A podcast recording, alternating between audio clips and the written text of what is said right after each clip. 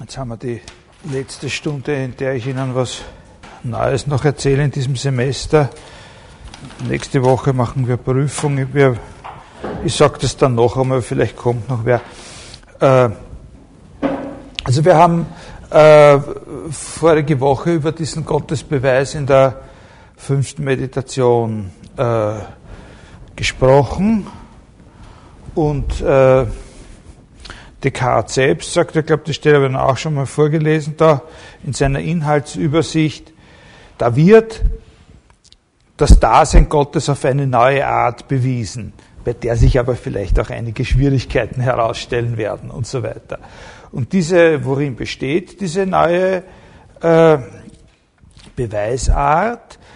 Äh, wenn ganz generell gesehen daraus dass ich die Idee irgendeiner Sache meinem Bewusstsein entnehmen kann, folgt, dass alles, was ich klar und deutlich als zur Sache gehörend erfasse, ihr tatsächlich zugehört, sollte das nicht auch einen Trick ermöglichen, wie man auf eine neue Art das Dasein Gottes äh, beweisen kann. Denn zweifellos finde ich ja seine Idee in mir vor und ich sehe auch klar und deutlich ein, dass es zu seiner Natur gehört, immer aktuell zu existieren.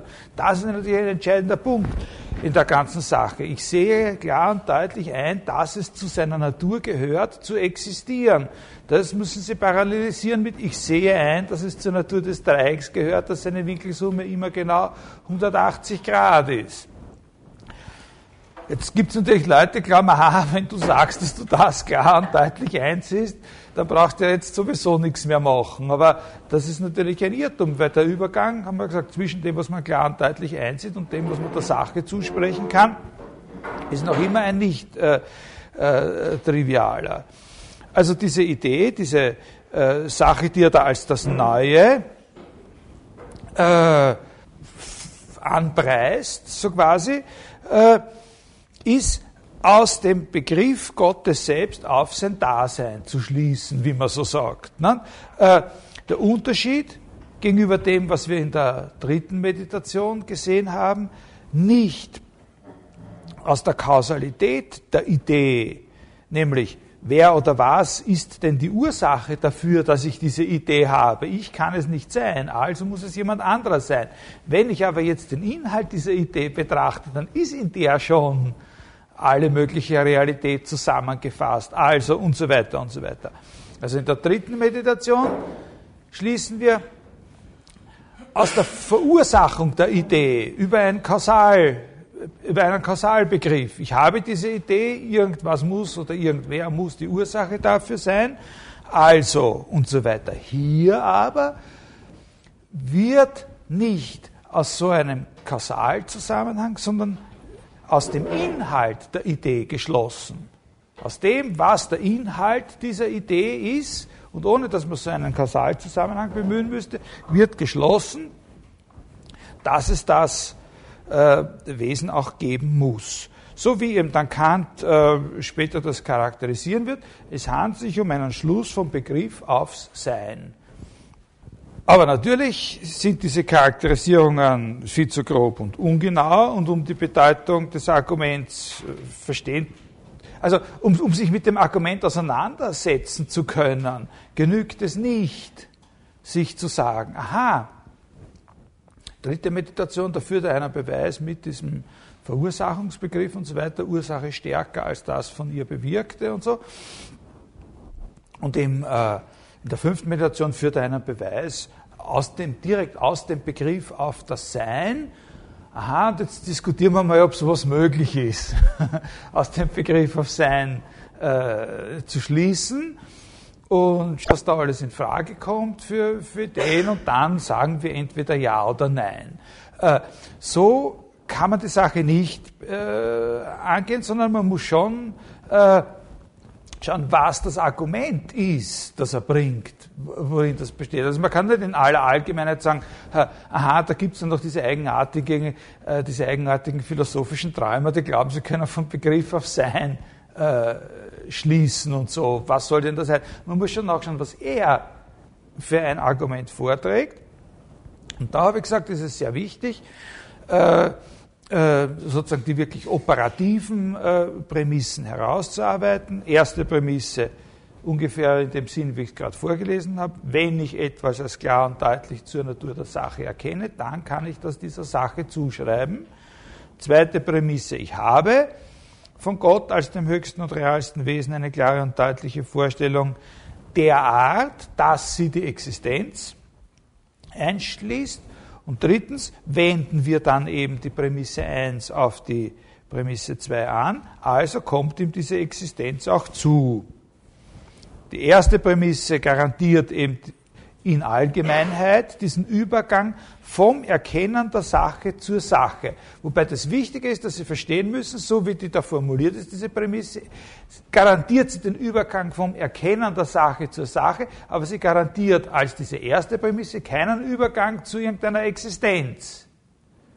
Was man ja auch ganz klar sehen kann, daran, dass er immer wieder diese mathematischen Beispiele dafür für bringt. Aber sie deckt eben nicht nur mathematische Beispiele ab, sondern auch andere und insbesondere diesen einen Fall, wo dasjenige, was da als zur Natur einer bestimmten Sache gehörend erkannt worden ist, eben die Existenz. Ist. Und die Prämisse 2 ist eben ein Sonderfall die Prämisse 2 ist ein Sonderfall, ganz im Gegenteil zur Prämisse 1 und ganz in Übereinstimmung übrigens natürlich mit den klassisch aristotelischen Anforderungen an einen wissenschaftlichen Schluss. Die Prämisse 1 ist ein Sonderfall, äh, wo ich eben bei einer Sache erkenne, aber nur bei dieser einen Sache ist das überhaupt vorstellbar, dass sowas erkannt wird, dass die Existenz zu ihrem Wesen gehört. Daher sehr nützlich, sich in den ersten Einwendungen diese Sache durchzulesen von dem Katerus mit dem existierenden Löwen. Und wie, äh, wie Descartes dann, das habe ich noch gar nicht vorgelesen, wie Descartes dann äh, darauf äh, äh, reagiert. Ne? Dass es eben bei dem, auch wenn wir den Begriff des existierenden Löwen da jetzt bilden, gibt es mehrere Stellen bei Descartes, wo er darauf reagiert. Ne?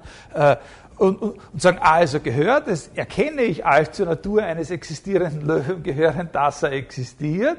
Jetzt äh, wende ich darauf Prämisse 1 an, also kommt dem existierenden Löwen auch die, also existiert der existierende Löwe auch wirklich und so weiter.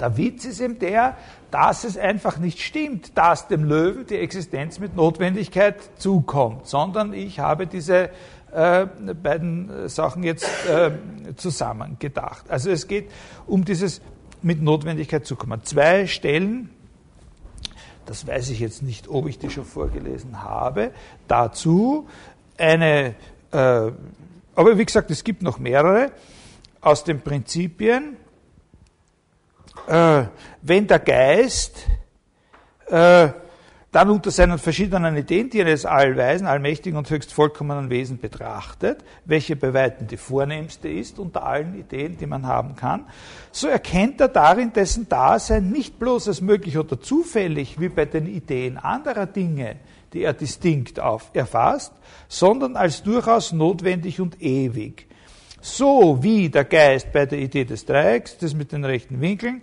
so sieht er bei der Idee des vollkommenen Wesens ein, dass in ihm das Dasein enthalten sein muss. Und etwas äh, weniger äh, holzschnittartig und, äh, und ausführlicher äh, eben in, den, äh, in seiner Antwort auf diese ersten, äh, auf diese ersten Einwände, so muss man zwar beachten, dass, ich lese jetzt irgendwie so äh, aus dem Satzzusammenhang herausgerissen, dass zwar in dem Begriff oder der Idee aller derjenigen Dinge, die wir klar und distinkt erkennen, das mögliche Dasein enthalten ist, aber nirgends das notwendige Dasein. Außer in der Idee Gottes. Wer nämlich auf diesen Unterschied zwischen der Idee Gottes und allen übrigen Ideen sorgfältig achtet, der wird ohne Zweifel wahrnehmen, dass zwar bei den übrigen Dingen, obwohl wir sie nie anders als gleichsam existierend einsehen, doch daraus nicht folgt, dass sie existieren, sondern höchstens, dass sie existieren können. Weil wir nicht einsehen, dass notwendig das aktuelle Dasein mit den anderen Eigenschaften dieser Dinge verbunden ist. Er wird andererseits aber auch wahrnehmen, dass aus unserer Einsicht, dass das aktuelle Dasein notwendig und immer mit den übrigen Attributen Gottes verbunden ist, unbedingt folgt, dass Gott existiert. Also das ist ein ganz entscheidender Punkt, dass man eingesehen haben muss in Bezug auf diese zweite Prämisse, äh, dass eben zu dem Wesen Gottes das Dasein äh, not, notwendig äh, dazu gedacht äh, werden muss. Also man kann das Wesen Gottes nicht konzipieren, ohne sozusagen das Dasein mit einzuschließen. Da werden wir dann noch einmal darauf zurückzukommen in einem Kontext, der nicht der von, äh, von Descartes selber ist. Äh, wir haben also äh, gesehen, dass äh, der das haben wir ja dann letztes Mal auch schon besprochen, der Beweis der fünften Meditation mit einer Vorstellung von Gott operiert, äh, die ja, so wie ich Ihnen das erklärt habe, nicht unbedingt äh, so ad hoc akzeptiert werden müsste. Also die eben eigentlich erst, äh, also von der man jetzt ohne weiteres voraussetzen kann, dass da jeder mit einsteigt in diese, äh, in, in diese zweite Prämisse. Ne? Und daher in Wirklichkeit voraussetzt, dass man mindestens einen so plausiblen Gedankengang wie den, der in der dritten Meditation entwickelt wird, bereits äh, äh, für richtig oder für akzeptabel äh, befunden hat. Und also insofern hängt dieser Beweis der, der, äh, der fünften Meditation von dem der dritten ab. Und ich habe dann gesagt, aber natürlich fast noch viel essentieller hängt er von dem der dritten in dem Punkt der ersten Prämisse ab, weil genau diese erste Prämisse es ja ist, äh, was überhaupt erst durch diesen Gottesbeweis in der dritten Meditation äh, glaubhaft werden kann. Solange dieser Gottesbeweis nicht geführt ist, solange nicht bewiesen ist, dass es einen allmächtigen Gott gibt, der mich nicht täuscht. Das, hier ist dieses, der mich nicht täuscht, äh, das Wichtige solange das nicht bewiesen ist, kann ich ja gar nicht von meiner sozusagen klaren und distinkten Einsicht in das, was zur Natur der Sache gehört, übergehen dazu, dass ich es der Sache zuschreibe, weil der Täuscher Gott ja genau das hätte äh, sozusagen konterkarieren äh, karieren können. Also in diesen beiden Hinsichten sehr, sehr wichtig, das zu sehen, setzt diese neue Art, das Dasein Gottes zu beweisen, zumindest im Duktus der Meditationen, den anderen Beweis voraus und behält sozusagen ein Argument, das mit einem äh, Begriff der Verursachung operiert, noch immer eine gewisse Priorität der Sache nach gegenüber diesem äh, sogenannten Beweis, der vom Begriff direkt auf Sein schließt. Äh, dieser Beweis hat natürlich auch seine Vorzüge. Er ist eleganter, er fordert nicht so viel, äh, nicht, nicht, nicht so viel Aufwand, wenn jemand die richtige Vorstellung von Gott bereits mitbringt. Wenn jemand an diesem Punkt der zweiten Prämisse Schwierigkeiten macht, dann muss man wieder zurück auf Nummer drei, so quasi. Ne? Äh, also diese Ambivalenz, dass der Beweis so schön und elegant ist, aber andererseits die Nachfragen sehr unangenehm werden können, wenn jemand, äh, wenn jemand nicht äh, kooperieren äh, möchte. Das ist es, was eben in dieser Bemerkung auf, in, in, der Inhaltsübersicht zum Ausdruck kommt. Eine neue Art, die aber vielleicht zu manchen Schwierigkeiten bereiten, äh, bereiten wird. Jetzt wollen wir ganz kurz äh, mal sehen, was es damit auf sich hat, nicht sozusagen mit dem Inhaltlichen dieser Sache, sondern mit dem mehr formalen, ob oder das das überhaupt ein neu, eine neue Beweisart ist. Also dazu lese ich jetzt noch einmal ein bisschen was vor aus diesen ersten Einwänden äh, von dem, von dem Katerus. Ähm, der äh, geht ja dort, also ganz abgesehen von dieser Sache mit dem existierenden Löwen, recht äh, genau auf die Angelegenheit ein. Ich lese Ihnen das jetzt ein bisschen kursorisch vor. Äh, gut, geben wir einmal zu, jemand habe eine klare und distinkte Idee von dem höchsten und vollkommensten Wesen. Und was folgerst du da jetzt, lieber Descartes, eigentlich daraus? Du folgerst doch, dass dieses unendliche Wesen existiert. Also du folgerst daraus, dass da eine klare und distinkte Idee von der Wesen da ist, folgerst du, dass es existiert. Und zwar so gewiss, dass das äh, denselben Grad, also mit demselben Grad der Gewissheit wie bei den mathematischen Wahrheiten. Du sagst, und da zitiert er jetzt den Descartes, es widerstreitet eben, so sehr sich einen Gott, dem das Dasein mangle, als einen Berg zu denken ohne Tal. Und das ist doch, lieber Descartes, offensichtlich der Angelpunkt in der ganzen Sache. Wer jetzt dir nachgibt, muss sich für besiegt erklären. Äh, ich, der ich es mit einem so starken Gegner zu tun habe, darf ein klein wenig ausweichen. Und er sagt also, ich, ich hole mir da jetzt sozusagen ein bisschen Argumentationshilfe von woanders her. Ich sage nicht gleich ja oder nein, ich schaue mal, was wer anderer dazu gesagt hat, der in einem guten Ruf steht in solchen Dingen, nämlich Thomas von Aquin. Äh, vor allem hört jetzt einmal, lieber Herr Descartes, was Thomas von Aquin sagt, obwohl ich ja auch nicht unbedingt mit Autoritäten auffahren will oder so, also nicht weil er der Thomas von Aquin ist, sondern wegen dem Inhalt dessen, was er sagt, der Thomas von Aquin. Der macht folgenden Einwand. Also es wäre jetzt sehr wichtig, ich würde Ihnen empfehlen, diese Sachen noch einmal auch selber zu lesen. Das ist äh, und, und zwar, weil jetzt, ich will Ihnen das nicht vorher erklären, was, es, es kommt auf, jetzt kommt es nicht so sehr darauf an, was das Argument ist, sondern wie er es präsentiert, das ein bisschen auf das Horchen. Also er sagt, ich habe da, jetzt, jetzt haben wir heraus, was der Punkt ist, und, und jetzt wäre es natürlich naheliegend zu sagen ja oder nein, aber ich will nicht gleich ja oder nein sagen. Zu dem Argument, ich schaue noch mal kurz, was der Chef meint. Und, äh, und, und, und jetzt referiert er was der Chef sagt. Wir werden dann sehen, dass in dem wir, also es gibt den Descartes, das ist jetzt nicht so wichtig, es gibt den Herrn Katerus, der sich mit dem, was er sagt, hinter dem Chef ein bisschen versteckt, zumindest kurzfristig. Und wir werden dann in dem, was der Chef sagt, auch noch so einen Bruch finden. Also dieser Thomas von Aquin macht den Einwand, sobald, warum er das Einwand nennt, ist zum Beispiel schon eine interessante Frage. Sobald man verstanden hat, was der Name Gott angibt, weiß man sofort, was Gott ist. Durch diesen Namen wird nämlich das angegeben, über das hinaus nichts Größeres angegeben werden kann. Also das entspricht, sagen wir vorläufig mal ungefähr dieser, dieser Sache mit dem sogenannten Ens Realissimum, in dem eben alle sagen, objektive Realität, haben wir gesagt, vereinigt ist.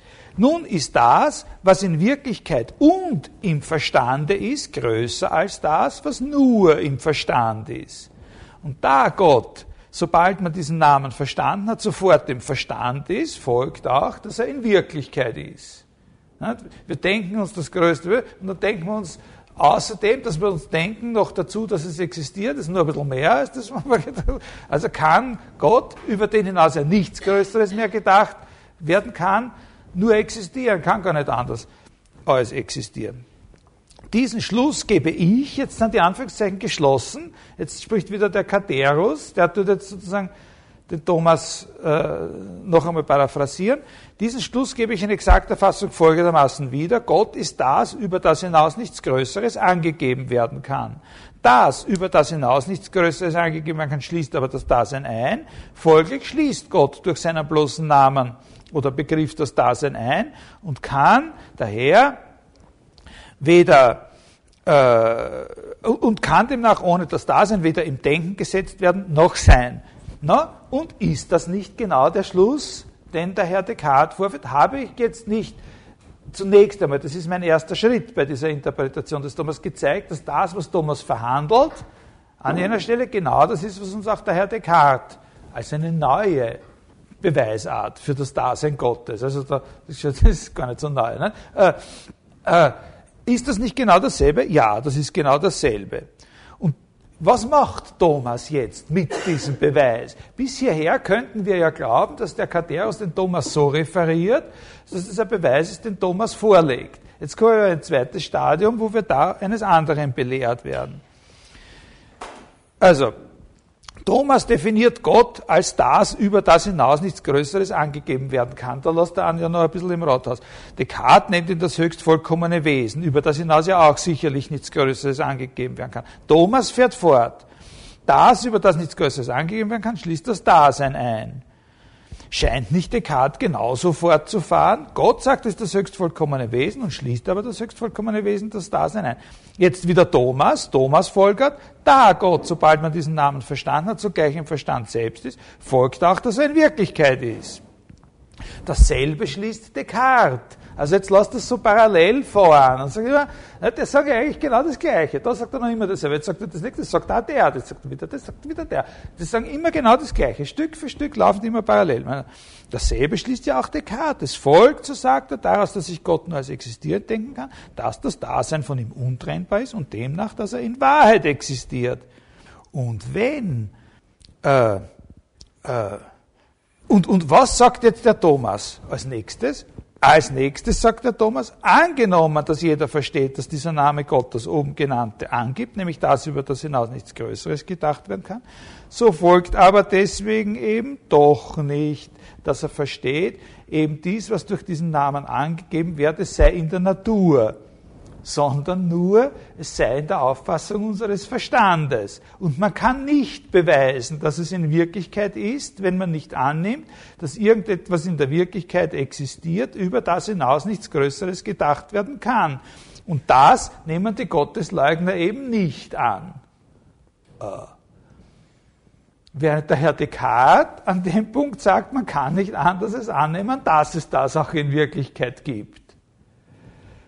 Also, der, diese, also die Antwort fasse ich kurz so, diese Thomas-Antwort, auch wenn man annimmt, dass das höchst vollkommene Wesen gerade durch seinen Namen das Dasein in sich schließt, so folgt doch nicht, dass eben dieses Dasein in der Natur etwas Aktuelles sei, sondern nur, dass mit dem Begriff des höchsten Wesens der Begriff des Daseins untrennbar verbunden ist. Daraus darf man nicht schließen, dass das Dasein Gottes etwas Aktuelles sei, wenn man nicht annimmt, dass jenes höchste Wesen aktuell existiert. Dann wird es auch die, das, so, also, und jetzt sagt er, das sagt der Thomas, also es geht eigentlich nicht, weil ich habe nur im Verstand, sofort, ich habe nur im Verstand, der Descartes, sagt aber auf einmal, na, daraus, dass ich es im Verstand klar und deutlich erkannt habe, folgt auch, dass es, äh, äh, dass es der Sache in Wirklichkeit äh, in Wirklichkeit zukommt. Jetzt habe ich die, äh, die, die, die, die Stelle verblättert. Ja. Also das Verfahren ist, ist so, dass er sagt, wir identifizieren bei Thomas eine Stelle, das ist der erste Schritt, wo wir klar erkennen, er redet von derselben Sache. Jetzt rekonstruieren wir seinen Schluss parallel mit dem Schluss von Descartes. Ja? Und wir, bei allen Schritten sehen wir, dass sie immer genau dasselbe sagen. Also, also sind sie ja vor dem letzten Schritt genau gleich auf. Vor dem letzten Schritt haben sie genau denselben sozusagen Stand. Und jetzt, bei diesem letzten Schritt, sagt der Descartes, es folgt, dass Gott existiert, und der Thomas sagt, nein, es folgt nicht, dass Gott existiert. Das ist eine sehr pfiffige Art, sozusagen dem Descartes klarzumachen, dass der Beweis nicht funktioniert, weil es ja jemanden gibt, der mit genau sozusagen denselben Mitteln vor dem letzten Schritt genau das Gegenteil gefolgert hat, was er folgert. Also sehen wir, in Wirklichkeit ist es gar nicht ein Gottesbeweis, den Thomas führt, sondern es ist ein Gottesbeweis, den Thomas widerlegt. Wenn es stimmen sollte, wenn Descartes damit recht haben sollte, dass seine Beweisart Gottes eine neue Beweisart ist, dann ergibt sich die lustige Situation, dass diese neue Beweisart, bevor sie funktioniert, eigentlich schon widerlegt worden ist. Na? So, ja, was wollten Sie sagen? Ja, also das ist nicht sehr lang. Das ist diese, diese ersten Einwände äh, des, äh, des Katerus. Äh, das sind äh, 81, äh, also das sind so knappe zehn Seiten. Da finden Sie das dann schon. Äh, da finden Sie das schon. Nicht? Also erste Einwände zu den Meditationen, insgesamt zehn Seiten und ungefähr bei der Hälfte fängt er von dem zu sprechen an. Äh, er kommt schon vorher auf den Thomas von Aquin zu sprechen, aber das, was ich Ihnen vorgelesen habe, die entscheidenden Stellen sind von, gut, geben wir einmal zu, jemand habe eine klare und distinkte Idee. Da fängt es an. Also es ist eine außerordentlich pfiffige und eigentlich in einer gewissen Weise hinterfotzige Art und Weise, jemanden äh, sozusagen eins auszuwischen, was dieser Katerus äh, macht. Äh, drei wichtige Punkte. Ach so, ja, ja, drei wichtige Punkte. Also das erste ist, dass ich Sie darauf hinweisen, also das sage ich nur ganz, äh, ganz unverbindlich und, und, und am Schluss. In dem letzten, was ich Ihnen vorgelesen habe, finden Sie einen Rückverweis auf etwas, was ich schon ganz am Anfang gesagt habe, über die, bevor wir auch in den anderen Gottesbeweis eingestiegen sind, über diese Frage des Interesses an dem Beweis des Daseins äh, Gottes. Und wo ich gesagt habe, das Wichtige ist, dass man versteht, dass das Interesse eben ein Wissen um sein, seine Existenz ist und nicht ein Nichtwissen um seine Existenz. Und dass dieses Wissen eben von der Art ist, dass wir uns verpflichtet fühlen, auch denen, die es noch nicht haben, es beizubringen. Ja? Aber denen wird es auch immer nur auf der Grundlage beigebracht, dass es jemand schon weiß. Das ist der sehr, sehr entscheidende Punkt bei dem Begriff der Offenbarung. Ne? Und äh, also Offenbarung ist äh, äh, Offenbarung ist in dem Zusammenhang ja nicht äh, äh, ein Begriff, der, der so eine Rolle spielt wie, naja, wenn du nicht irgendeine Erleuchtung gehabt hast, dann äh, brauchst du gar nicht mitreden oder so. An solche Sachen ist da nicht gedacht. Es ist einfach, äh, die Offenbarung funktioniert eben tatsächlich auch so, dass sie nicht jeder sozusagen selber im Sinne irgendwie eines spirituellen Erlebnisses gehabt haben muss. Aber Gott muss sich prinzipiell geoffenbart haben. Auch wenn wir nicht sozusagen einen ersten, der dazugehört hat, identifizieren können. Es muss sozusagen in der Welt so etwas wie den Glauben geben. Ansonsten äh, haben diese Veranstaltungen äh, in, in dieser Disziplin, die man rationale Theologie nennen kann, auch keinen Sinn. Das ist ein interessanter Punkt und das ist in einer gewissen Weise auch dem, also Descartes ist nicht einer, der, der sich darüber besonders ausgelassen hat, über diesen Zusammenhang von rationaler Argumentation und, und Offenbarung oder so. Aber es ist auch für ihn so quasi ein, ein, äh, ein wichtiger, äh, ein, ein, ein wichtiger Punkt, so quasi im Hintergrund. Und das sagt er auch eben, nicht? indem er sagt, der, der, der Katerus. Und das nehmen die Gottesleugner eben nicht an. Also die letzten, die entscheidenden Adressaten sind die Gottesleugner. Ne? Äh, zweitens, also auch bei ihm ist eben so, dass man, dass er indirekt klar macht, dieser Einwand des Katerus funktioniert auch auf dieser Basis, dass er erkennt, dass man diesen Zusammenhang mit der dritten Meditation braucht. Also man muss immer bestimmte Vorstellung äh, von Gott haben, als dem allerrealsten Wesen, das die Existenz einschließt.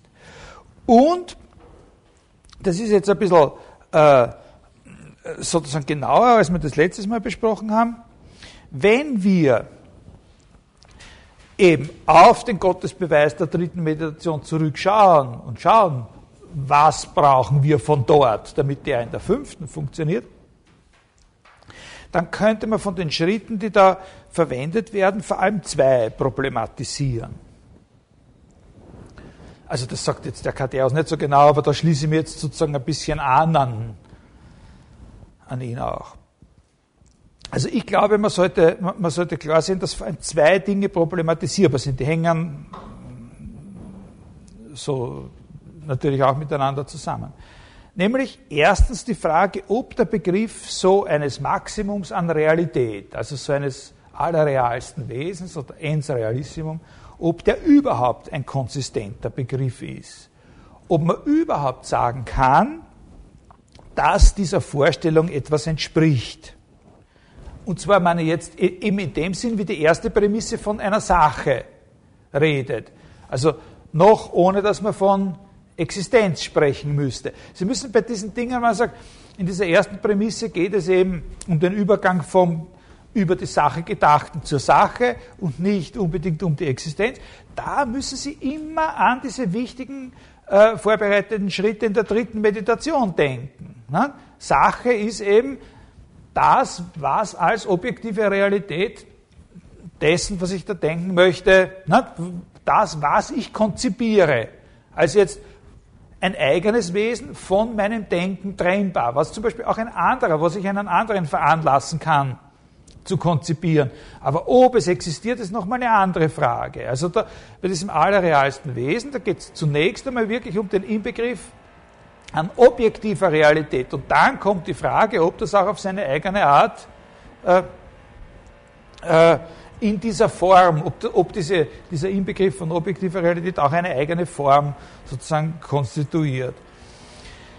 Wenn man diesen Punkt, es kommt dann noch ein zweiter eben, also wenn man diesen Punkt äh, aufs Korn nimmt, ist die Vorstellung so eines insgesamt von Realität überhaupt eine widerspruchsfreie Vorstellung.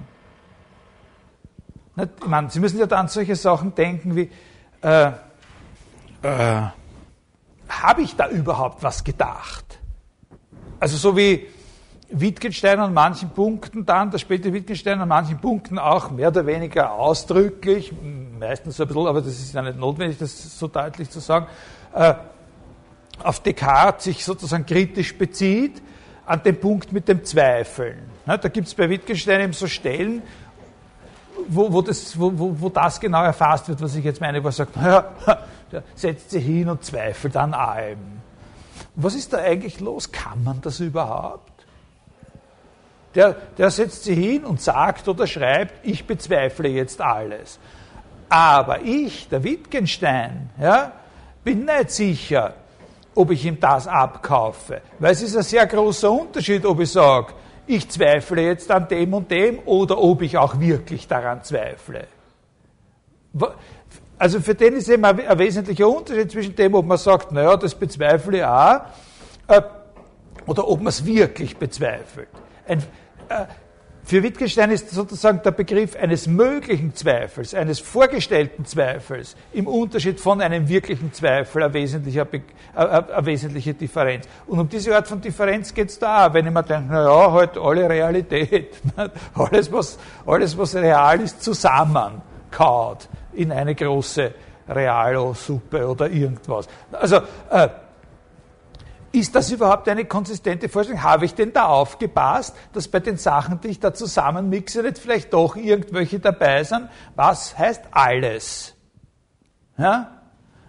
Ist da auch alles das dabei, was, haben wir ja letztes Mal schon kurz angesprochen, äh, diese, ganzen, diese ganzen negativen Begleiterscheinungen. Ne? Also, wenn man über die Vollkommenheiten Gottes spielt, alle Realität. Was ist mit Neid, Missgunst? Eifersucht, Infamie und so weiter. Sind doch alles, sind das nicht, wenn wir in unserem Leben miteinander reden, wenn wir uns eine Mozart-Oper anschauen, dann wird uns, dann wird uns super klar gemacht, dass Neid, Missgunst, Infamie, Gewinnsucht, Zorn, Habsucht eigentlich das sind, was das Realste ist im, im also zumindest bei den guten Mozart-Opern, also bei den interessanten. Ist das, ist doch eigentlich so. Ne? Und wollen wir sagen, Nein, nein. Also müssen wir da zu einem anderen Verständnis kommen. Und da fangen die Probleme sofort an. Wenn man mal erkannt hat, dass es da überhaupt ein Problem gibt, dann sieht man natürlich sofort, dass diese Probleme riesig sind. Wie gesagt, wenn man diesen, diesen Punkt aufs Korn nimmt, dann ist die beste Adresse, an die man sich wenden kann, Kant. Ne? Äh, sofort fühlt man sich, wenn man ein bisschen äh, Philosophie studiert hat, auf diese berühmten Stellen von Kant gestoßen in der Kritik der reinen Vernunft, in der transzendentalen Dialektik, drittes Hauptstück des zweiten Buches. Der Text heißt Das Ideal der reinen Vernunft. Da lese ich Ihnen ein kleines äh, bisschen äh, vor zur Anregung, dass Sie dort, also besser, Sie schauen dort nach, bevor Sie irgendeinen modernen Kommentator zu der Sache. Sie sollen auch natürlich, Sie müssen auch den modernen Kommentator lesen, aber äh, also da sagt er so, äh, äh, jeder Begriff ist in Ansehung dessen, was in ihm selbst nicht enthalten ist, unbestimmt und steht, und da würde ich jetzt ganz gerne ein Aber einfügen, und steht aber unter dem Grundsatz der Bestimmbarkeit. Also, wenn ich irgendeinen Begriff bilde, und äh, sagen wir, dem gebe ich jetzt einen Namen, den noch niemand kennt, also den, sagen wir Heinz Rüdiger. Wie, äh, also, und äh, Und Sie wissen das jetzt nicht, nicht? Weil Sie haben ja jetzt nur den Namen von dem Begriff und wissen gar nicht, welcher Begriff das ist. Und, und, und sagen, also, was fragen mich, also, was würde uns auch interessieren, in Wirklichkeit wissen Sie, dass es nur ein Blödsinn ist, aber, sagen wir, und, und ich sage Ihnen dann die drei Merkmale, die in diesem Begriff, ja, also unter dem Heinz Rüdiger ist irgendwie ein, äh, also eine, eine gelbe Kaffeemaschine oder irgend sowas. Nicht? Und äh, die das und das. Es ist egal, ob das jetzt zwei oder fünf Merkmale sind. Und was Kant da sagt, ist eben folgendes. Jeder Begriff ist in Anziehung, jetzt haben wir ja nur darüber gesprochen, was da gedacht werden soll. Ne? Als Merkmale, die in diesem Ding Begriff da vereinigt sind, die den Inhalt dieses Begriffes ausmachen. Und zugleich natürlich jedem Ding, das unter diesem Begriff viele als Merkmale zugeworfen so. Jeder Begriff ist in Anzug dessen, was in ihm selbst nicht enthalten ist, unbestimmt. Also ist zum Beispiel unbestimmt, ob dieser Heinz Rüdiger, also diese gelbe Kaffeemaschine, äh, äh,